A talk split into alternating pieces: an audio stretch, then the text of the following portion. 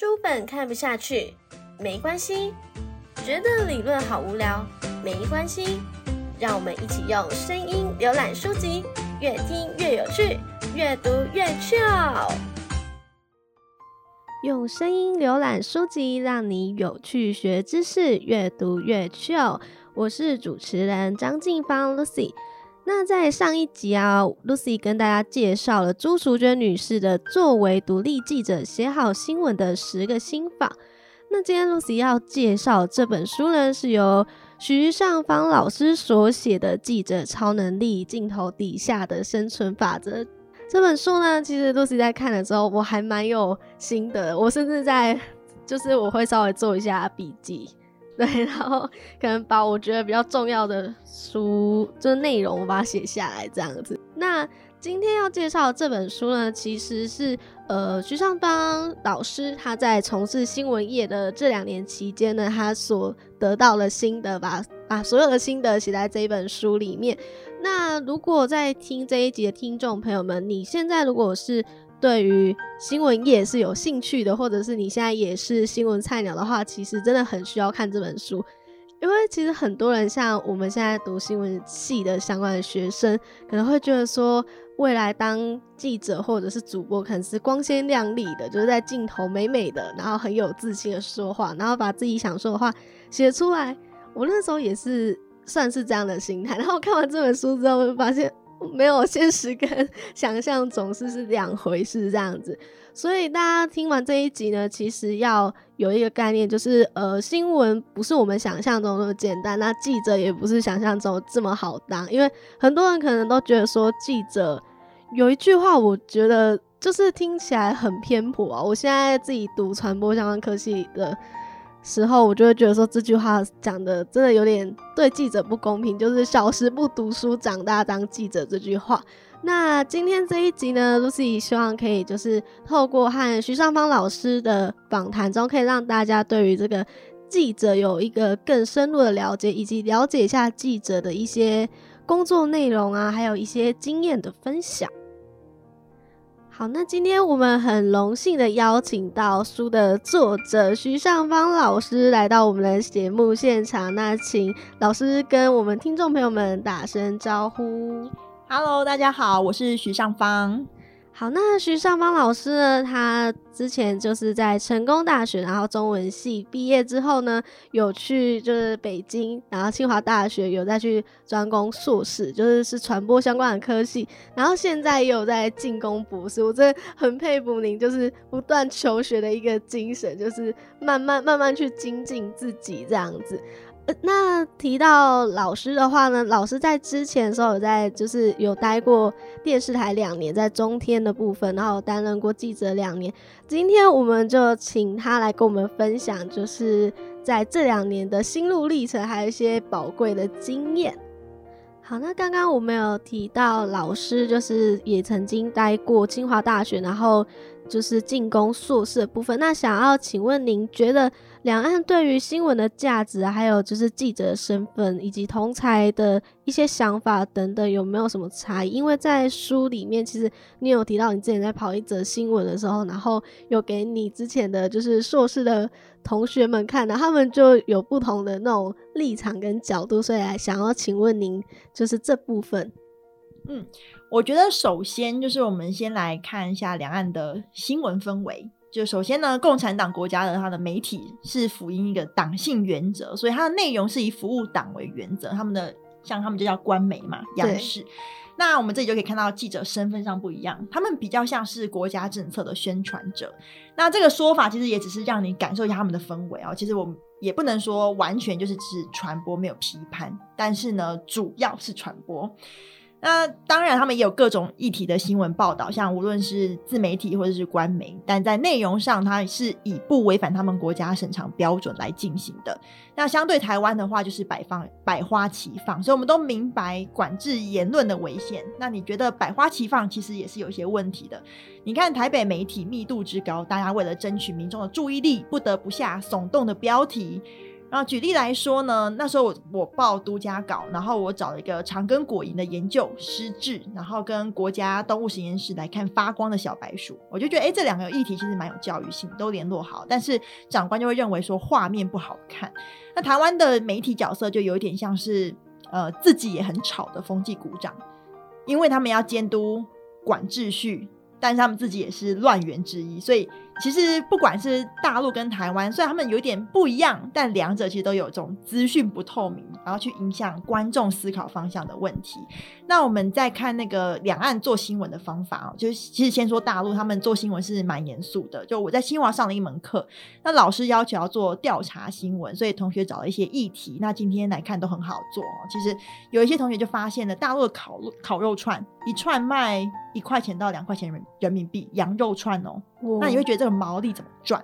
所以大家就去查这个肉的源头是什么，怎么能够有这么便宜的肉？书里面有提到，就是那个七十周年的那那那部分，就是矛矛盾点。对，矛盾点。那所以他们就去调查，他们就凌晨四点，然后去那个大陆的黑市去看那个肉的来源是什么。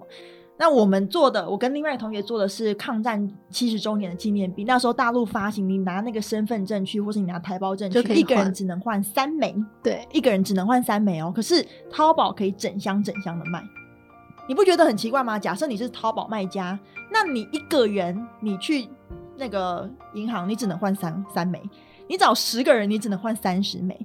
所以，请问你要找多少人，你才可以？你要找多少人帮忙，才会有这么大的数量？对，没错。所以，我们就找到这个点之后，我们就开始去追查。那我们就开始从北京的银行问问到温州的银行，我们还去叫了一一批货来，我们要去验证说，那这个钱币是真的还是假的？我们就拿了这个抗战七十周年纪念币，然后拿着我的手机去偷拍。哦，这个一定要偷拍，因为他们的银行是不能够拍摄的。所以我们去偷拍的时候，我们就。问那个行员说：“哎，请问一下，这个是真的还是假的？”然后他们就验了一下，哎，这个是真的。那真的就更吊诡啦。那你怎么买得到别人都买不到的东西？为什么淘宝会出现？对，就需要身份才能去换的那个 纪念币呢？没错。那我们叫的那个单位不是会有地址吗？淘宝卖家会有地址嘛？所以我们就去追查他附近有哪些银行，然后我们就假装买家去问。啊，那问问问到最后被人家发现是记者，所以他们就威胁我们说：“你们再调查下去的话，我们就会去找到你。”嗯，好，那这种威胁当然因为我们只是学生作业，不用把自己的命都赔进去吧，所以我们当然就是停在这边，那我们就是交个作业就结束。好，那你就会看到，哎，大陆的新闻在做起来，哈，有一点点像是人治社会的现状，就你你敢你就做。你不敢，那你就收手。台湾的新闻呢，我顶多就是收到律师存证信函。啊，对对，那相相反，你就觉得还蛮安全的嘛，顶多就是跑个法院一趟，跑个律师事务所也还好。所以这就是两岸在新闻做法上面会不一样，原因是因为我们的氛围跟环境很不同。但是我们的新闻价值一样，都是看记者本身，就是你要捍卫到什么程度。你的线在哪里？这样子，对，你的底线在哪里？哎，你可能收到这个东西，你就退缩了。好，那你就大概就做到这边。你可能很勇敢，你勇往直前，那你可能可以挖到一个很了不起的东西。那听完就是两岸的新闻的制作差别，以及就是态度上面，不知道听众朋友们有没有更加了了解？因为其实大家可能都只知道台湾的新闻怎么操作。那今天我们就顺便问一下老师，就是关于对岸他们的新闻的制作上面，以及他们在大学时候，其实他们的新闻的训练方式，其实也跟我们台湾有所不同啦。好，那想要问一下，就是老师，就是记者其实。需要抢快。那老师在书里面有提到，就是记者很忙碌，其实你要压那个 d a y l i g h t 的时间，你还要去确认一下来宾的时间有没有错，或者是临时调换。像我之前在采访一个来宾的时候，我好像午报吧，还是晚报，反正我们午报的话是十二点前嘛，晚报就是就是五点前这样子。结果那时候我的来宾临时跟我讲说他要隔天，他说只好把那个隔天的新闻移到今天来，然后就赶快问说。你可不可以接受我采访？对，然后那时候我就觉得说，这其实还蛮压迫，所以想要请问您，就是在当记者的时候，你觉得最辛苦或者是最忙碌的经验是哪一个？嗯，我觉得当记者，我很难说哪一则新闻最辛苦，因为呃每一则都很辛苦。那可是我觉得我可以分享，可能某些时期来说，对对记者来说是很辛苦。第一个就是菜鸟时期，呃，因为你不太懂做无头苍蝇，对你无头苍蝇，所以像我一开始进去的时候啊，我那时候哦，那是人生中最瘦的时候。为什么呢？因为我早上大概七八点进公司嘛，我可能就只只有时间喝一杯牛奶。然后中午的时候呢，因为早上的新闻没做好，所以中午要休带，那你就没有时间吃晚餐，呃，吃午餐。然后晚上下午的新闻做完之后呢，晚上要休带，所以你也没时时间吃晚餐。所以我那一天就只吃了，只喝了一杯牛奶。那是我一整天的进食，那你可能就持续的，可能你如果连续工作六天，就是持续六天这样子。我觉得其实记者这时间上面，就时间不是自己的。老实说，就是就算你是放假，你有很很有可能被公司叫回去，说可能哪边需要临时跑个新闻，或者是有什么重大案件。其实我觉得有时候记者就跟医生一样，就是时间其实是属于。大家的，而不是自己的。对我举个例子哦，就是我有一个长官，他非常的尽责。我可以跟大家讲一下，就是他是我们组的组长。那因为记者在外面采访，你会遇到很多需要支援的状况，或者需要咨询长官要怎么处理啊等等的问题。那个长官他就是接这个长官位置的时候，他赖给大家一段话，他说：“无论我在上厕所、在家、在休假，在任何时候，你们都可以赖我，我看到就会马上回你。”真的就是手机不离身，一定要掌握到最新的消息。没错，然后那时候台北四级地震嘛，之前就是不是那个那个信义区有路，就是有那个裂痕吗？嗯，对对对。那个时候那个长官他明明是休假，他就说我赶来等我，可以维持这么久的新闻热情，我真的觉得是一件很不容易的事情。对，没错，对，而且就是。有句话其实说的很好，就是记者，记者其实你过完一天之后，你接下来是要从零开始，因为又是不同的新闻，也就是不同的进度在跑。你跑完那一则新闻之后，你可能来不及去想这则新闻到底做的好不好，然后你就要再接着跑下一则。对，那就是归零的能力啊，因为你如果耿耿于怀刚刚发生什么事情，那你下一则也没做好，对，就就恶性循环这样子。好，那刚刚听众朋友们听完有没有比较了解记者的一些生涯？然后还有老师刚刚分享的经验。好，那老师您有在书本里面有提到，就是现在的电视台有点像是同温层间的取暖，就是呃，我要让你知道这个资讯，同时我要让你看到这个资讯之后有那种愤愤不平的感觉。那想要请问您，就是在跑新闻的时候，您会完全以公司的立场去撰写新闻，还是你还是会以自己的想法琢磨比较多？那要怎么去做两者间取舍？因为毕竟，呃，自己写完稿之后，还是要经过电视台的长官们审核才能过音这样子。对，嗯，在这个部分的话，其实我觉得我的回答可能会让很多很有理想的新闻传播科技的学生 重创。呃，对，受创。主要我觉得我在写稿的方向还是会以呃长官交代或者是公司的立场为主。那主要也也是因为像你刚刚讲到会审稿嘛，那你当然你写的你的立场是很好啊，但是你丢到长官手上的时候，他就会把你改掉，所以你最后的稿子也不是你的。那甚至说你有时候在镜头前面你讲的话。其实那也不代表你自己，很多酸民都搞错对象了，他们攻击都是记者。其实那个记者本身他已经可能尽可能的还原还原这个事情的真相，但是他同时他也要兼顾他们公司的立场跟角色，就是还是要去抓一个平衡点这样。对你只能尽可能的觉得说，哎，那当然你也是要基于事实去做这样的诠释嘛。对你不可能没有事实，然后就扭曲，那就叫假新闻了。哦，对。所以你一样是基于事实，只是说你的解读方向可能就是按照长官或是公司的方向去做。那你们就是这样一天下来，可能跑蛮多则新闻的。那所以就是会有人一开始就像新闻菜鸟，可能进进去呃业界之后，可能还是会以自己的立场写新闻会比较多嘛？如果是以菜鸟的部分，我觉得以菜鸟的部分不太可能。因为你既然是菜鸟的话，那你就更会听长官的话了。哦哦，那长官的指示是很明确的，哦，所以他会很直接跟就是刚进来的记者说，你你要怎么做怎么做。嗯，他不会指导说这个议题是一定要，比如说你要去找一个嗯支持我们的人或者是什么的。会说啊，中天很棒，不会这样子，他不会，当然不会，不会要求你去找这个，因因为你也可能找不到啊。哦，对对，但是他会告诉你说，哎，我们这个议题是要做什么？那你需要收集到 A、B、C 材料。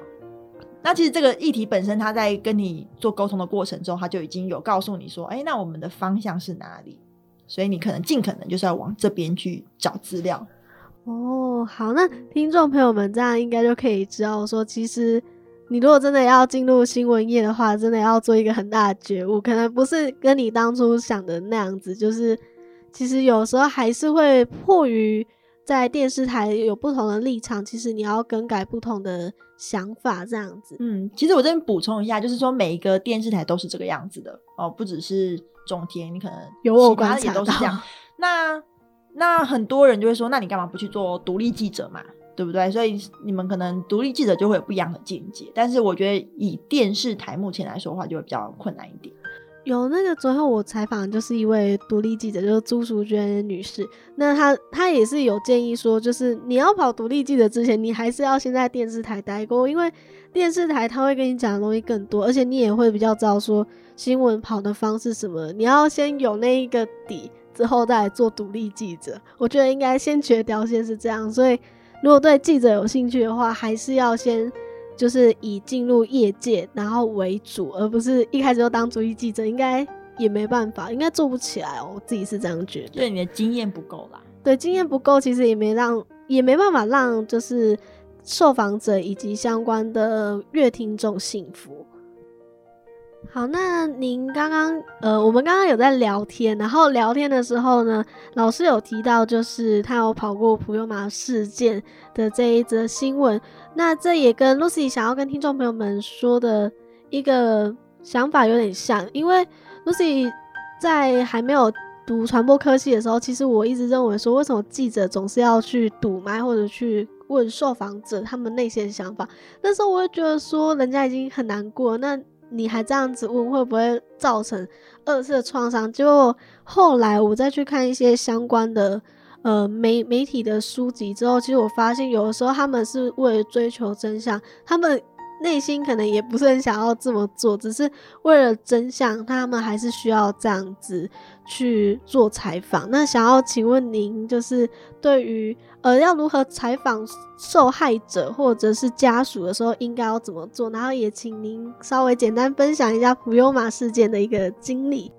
呃，我觉得采访受害者在很多的时候，就他们的家属啦，有时候受害者可能已经不在，那个是必要的。因为虽然说很多观众会认为没有同理心，那是因为他们不晓得媒体其实它也是一个发声的管道，所以他们误把媒体的商业盈利目标套用在他们的新闻目标之上。那呃，我想要分享的是，像比如说采访受害者家属，他有几个就是理由哈。第一个是我们可以提供他一个发声的管道，也许受害者他这一次没有发声，大家就不会关注，没有人关注，那后续处理的单位可能就会很随便，这也是一个一个原因。那第二个原因，很多受害者他们其实是愿意讲的，他们也是愿意想要把他们的遭遇。只是没有管道对分享。那以后如果人家发生一样的事情的时候，你们也也知道要怎么去处理。那当然，因为我们呃黄金七秒法则嘛，所以我们有时候会把比较激动情绪的人放在前面。对，那那这其实是一个新闻的操作，但是它背后的理由其实是我觉得是蛮正当的。那你刚刚讲到说要怎么去访问受害者家属，我觉得有几个几个方式，就是说。其实你作为一个记者，你还是要保有你的客观跟同理心。也就是说，他们发生这样的事情，他们当然是很难过。所以你们在访问他的时候，你一定要去展现出你的同理心。那他不想讲的东西，你不能硬要逼他讲出来。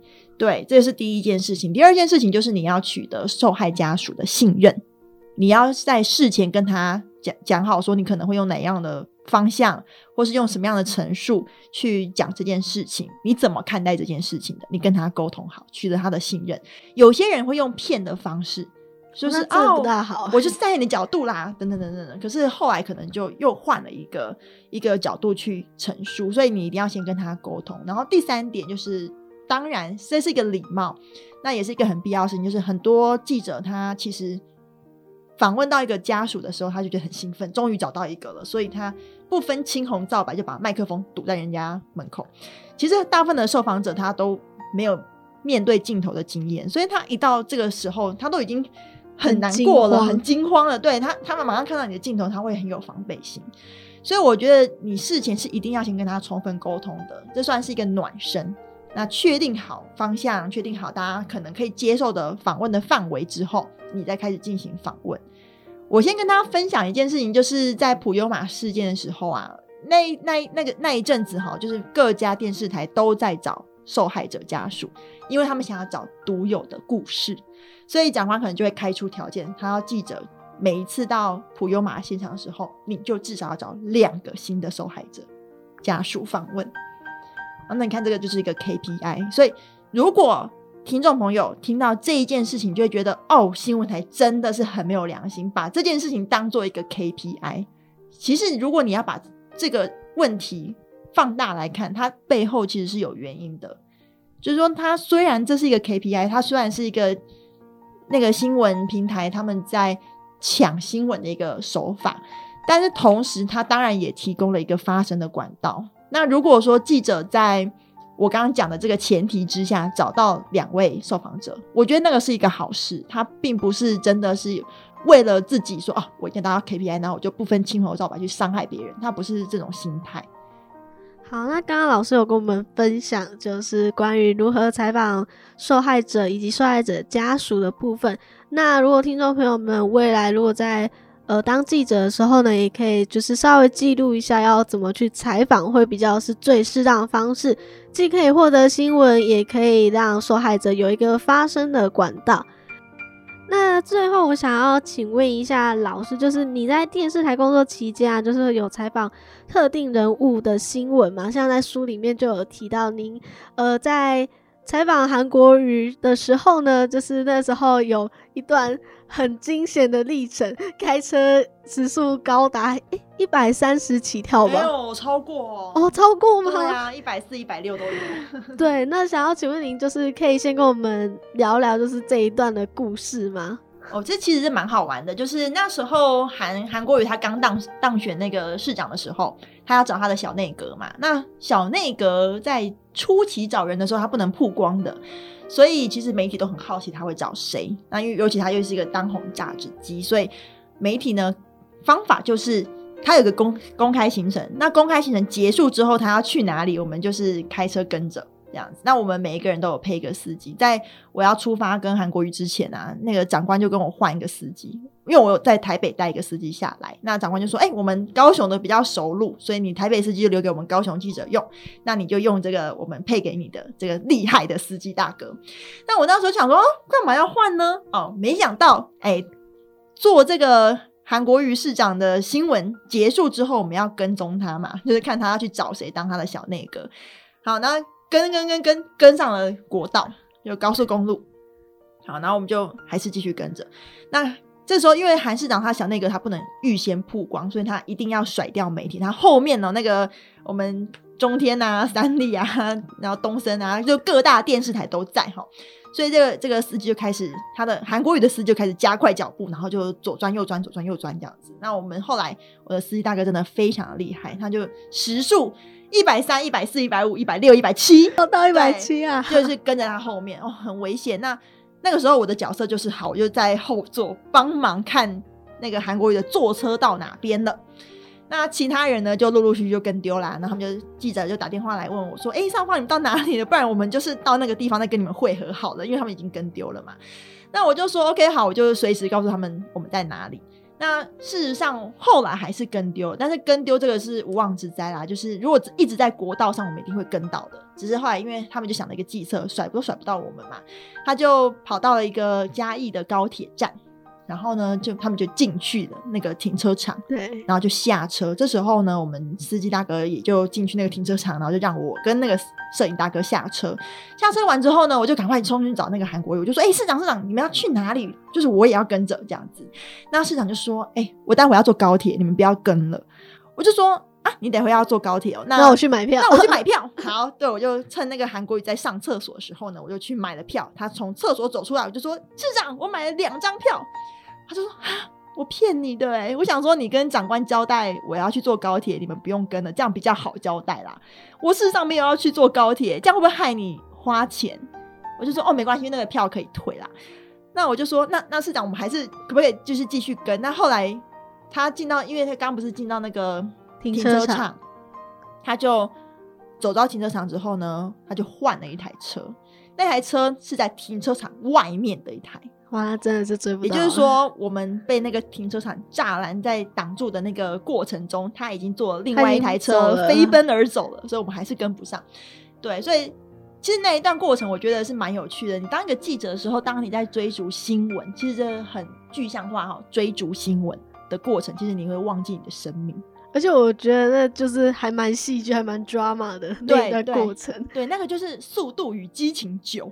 对对对对对对对。那想要请问您，就是因为书里面有提到，就是可能报道特定人物的新闻过多的话呢，可能有时候会有感受到那种无力感。那想要请问您，就是当时在跑特定人物的时候，你有没有什么相关的心路历程可以跟听众朋友们分享？嗯，其实我觉得报道特定的人物他，他其实很难的一点就是，如果你是做每日新闻的记者，反正你每天就是重重新一个议题，重新一个议题，你没有办法很深入的去了解某个事情嘛。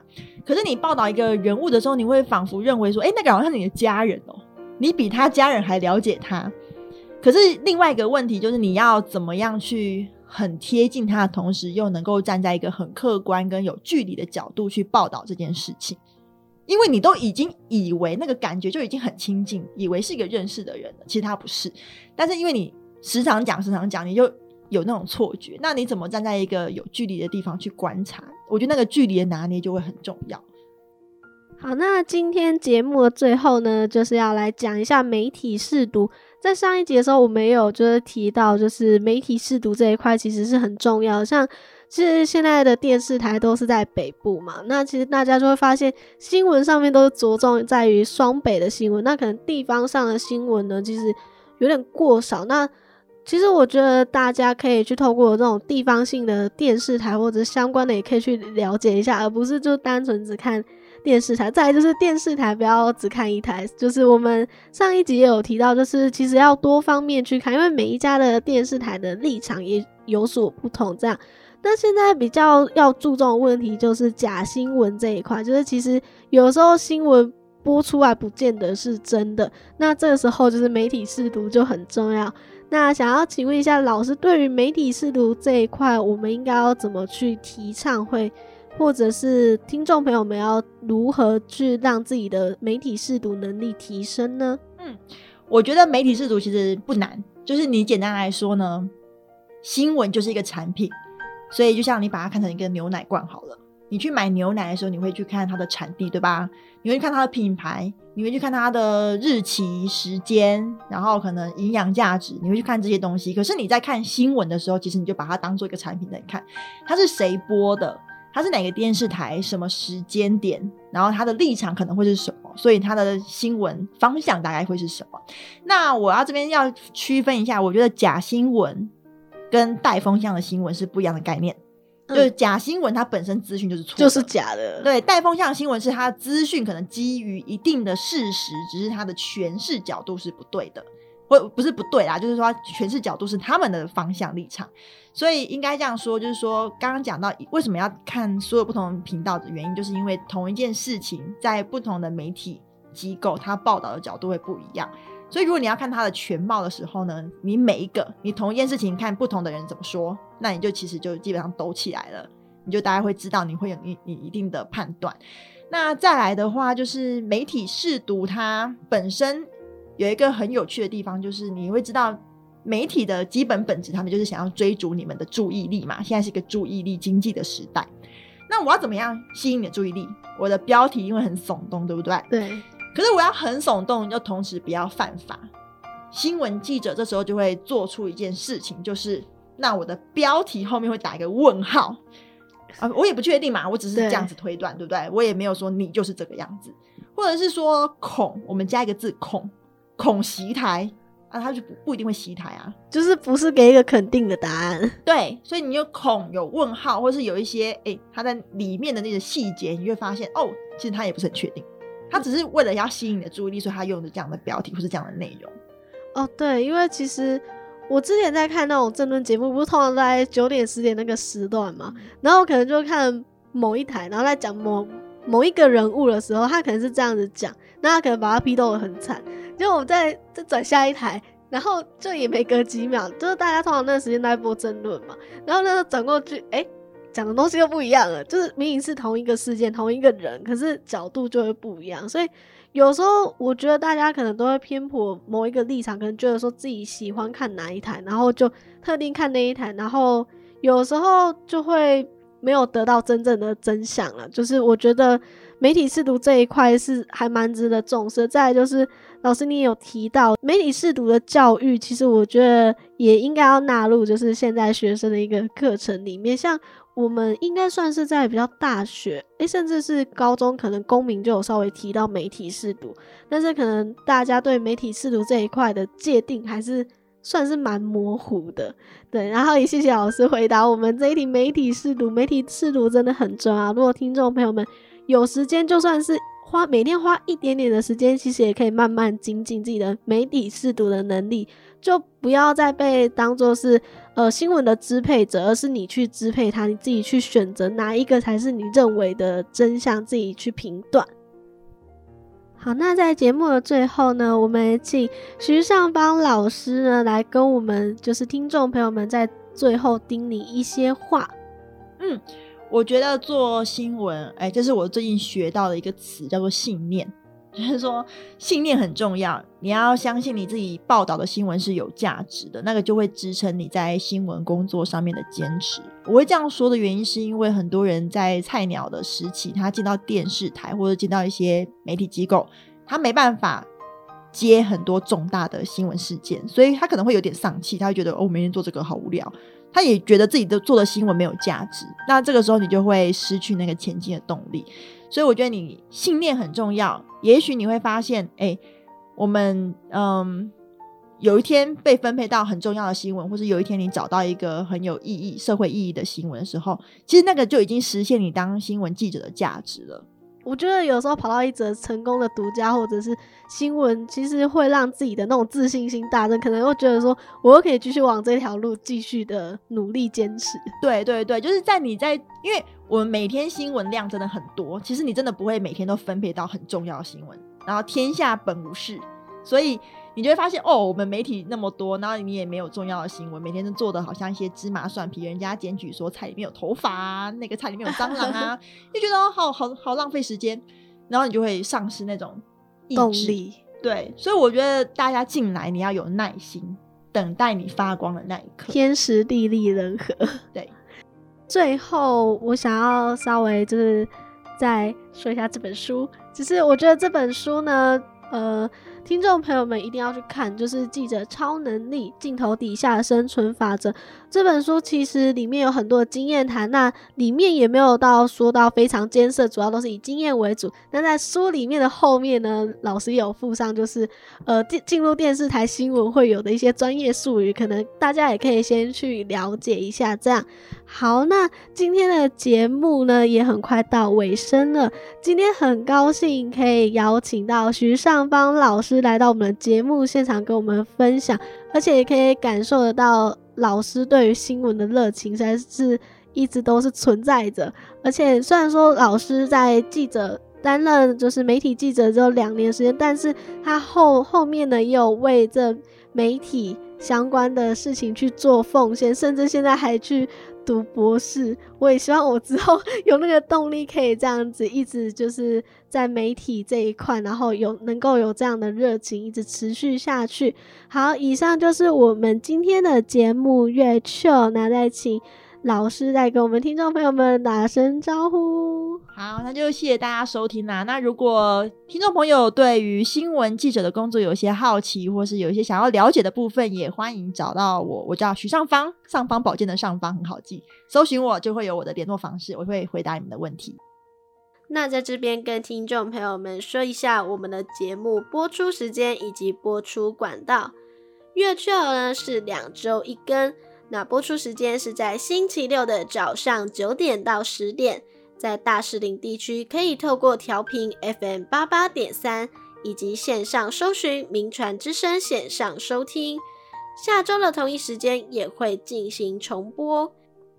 如果喜欢用手机聆听 Podcast 的听众朋友们，也可以在 Apple Podcast 还有 Sound On Podcast 上面搜寻“行动代码八八三”，就可以找到月 Chill 进行收听。同样也是在星期六的早上九点正式上架。同一时间，《明报 MOL》脸书粉专也会放上来宾的宣传影片。IG 的《明报》粉专则有举办抽奖活动，听众朋友们可以去参加活动，就有机会获得作者的亲签书籍哦。以上是今天的节目月球，我是主持人张静芳 Lucy，我们下次再会。